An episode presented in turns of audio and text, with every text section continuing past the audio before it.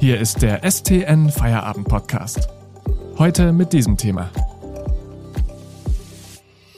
Verheerendes Jahr für Bienen. Wie Imker jetzt um ihre Völker kämpfen. Am Mikrofon ist Alex Del Reño. Hallo.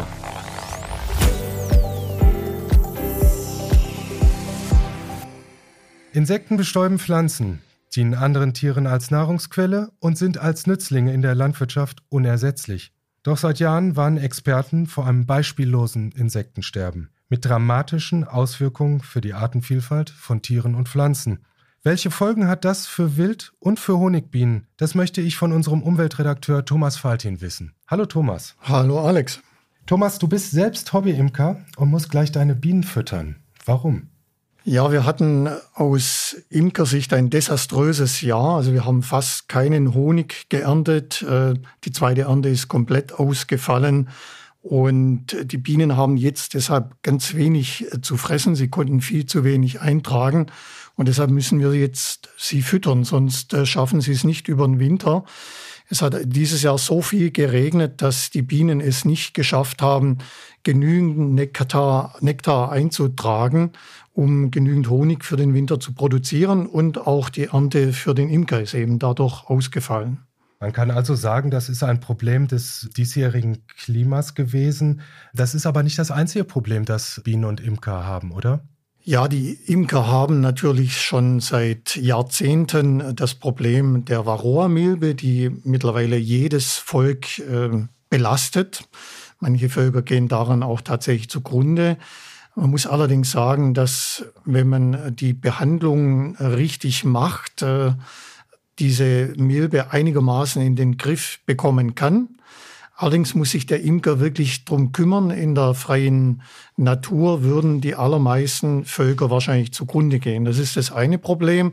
Und das andere Problem sind eben Pestizide, die wir nach wie vor in der Landwirtschaft haben.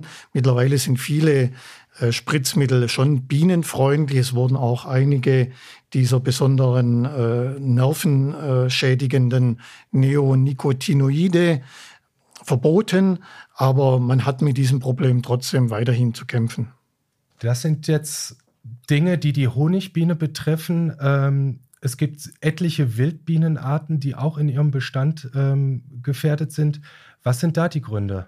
Ja, diese Unterscheidung ist vielen Menschen glaube ich, nicht so richtig klar. Also es gibt kein Honigbienensterben. Im Gegenteil, die Imkerei ist ja ein Hobby, das in den vergangenen Jahren wieder stark zugenommen hat. Ich habe mir die Zahlen auch mal rausgesucht. Also wir hatten vor 30 Jahren ungefähr 110.000 Imker in Westdeutschland. Heute sind es 140.000. Und auch die Zahl der Völker hat äh, deutlich zugenommen. Also insofern ist nicht die Honigbiene das Problem, weil es eben den Menschen gibt, der sich um sie kümmert, sondern die Wildbienen sind das Problem. Also die vielen hundert Wildbienenarten, oft ja solitär lebende Bienenarten, um die kümmert sich fast niemand. Und da gehen eben immer stärker die Lebensräume und die Nahrungsgrundlagen verloren. Und deshalb werden diese Bienen, Wildbienenarten immer seltener in der Zahl der Individuen, aber auch ganze Arten sind kurz vorm Aussterben. Hm. Und welche Folgen hat das dann im Endeffekt für die Natur, aber auch für uns Menschen und äh, möglicherweise auch für die Nahrungsmittelproduktion? Zum einen sind natürlich die Wildbienen und die Insekten insgesamt wieder Nahrungsgrundlage für Vögel. Also sie sind eben mitten in der Nahrungskette und man sieht es ja auch, dass viele Vögelarten, Vogelarten mittlerweile auch stark zurückgehen, selbst solche Allerweltsarten wie Amseln oder, oder Meisen. Das ist die eine Situation, die sehr, sehr bedrohlich ist. Und ich muss wirklich sagen, wir reden ja zurzeit sehr viel über den Klimawandel. Das Thema Artensterben halte ich für ein Problem der mindestens gleich großen Dimension, äh, die genauso gefährlich ist wie der, wie der Klimawandel. Und da reden wir noch nicht ausführlich genug darüber. Und zum anderen äh, sind die Bienen, äh, die Honigbienen, aber eben auch die Wildbienen ganz, ganz wichtig für die Bestäubung von Apfelbäumen, aber eben auch beim Raps und vielen anderen Nutztierpflanzen. Also sollten die Bienen irgendwann verschwinden, dann werden wir auch ein Problem mit der Bestäubung bekommen und die Ernten werden deutlich schlechter ausfallen. Vielen Dank, Thomas Faltin. Bitte denken Sie daran, den STN Feierabend Podcast zu abonnieren, damit Sie keine Folge mehr verpassen. Mehr Hintergründe und Analysen bekommen Sie mit einem STN Plus Abo für nur 6,90 Euro monatlich kündbar. Aktuelle Nachrichten aus Stuttgart und die Ergebnisse des VfB finden Sie jederzeit in unserer STN-App oder auf stuttgarter-nachrichten.de. Lesen Sie die Nachrichten. Thomas, wir kennen alle die Bilder aus China, wo Wanderarbeiter mühevoll mit einem Pinsel ganze Obstplantagen von Hand bestäuben, weil dort kaum noch Bienen leben. Ist das ein Szenario, was auch hierzulande drohen könnte? Also zumindest für den Moment sehe ich das noch nicht. Äh, es ist ja so, dass in Deutschland mittler äh, noch gar nicht äh, sehr stark die Honigbiene als Bestäuber aktiv herangezogen werden. Also es gibt ja diese Imker in Amerika, in den USA, die mit ihren Trucks von Florida bis nach Nordamerika dann an die Grenze zu Kanada im Laufe des Jahres vom Frühjahr bis zum Herbst durchfahren, um dort mit ihren Bienen die zuerst die Mandelplantagen und dann irgendwann die Obstbäume etc. bestäuben, die also von der Bestäubungsleistung ihrer Bienen leben und nicht mehr vom Honig. Das ist eigentlich eher noch ein ungeliebtes Nebenprodukt.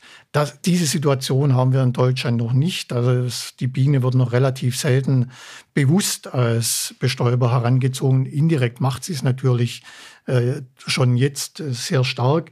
Also insofern haben wir dieses Problem, das es in China in manchen Bereichen wohl gibt, äh, noch nicht. Aber natürlich wird es irgendwann so sein, wenn, wenn die Lebensräume weiter zurückgehen, dann werden zumindest die Wildbienen wegfallen. Und auch das wird sich so sehr stark in der Bestäubungsleistung bemerkbar machen.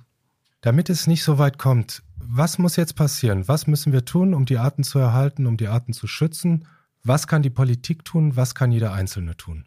Ja, wir brauchen auf jeden Fall mehr Lebensräume. Also das Problem ist, jede Wildbiene hat ihren eigenen Lebensraum. Manche äh, liebt eben lehmige Ufer, manche ist im Boden beheimatet.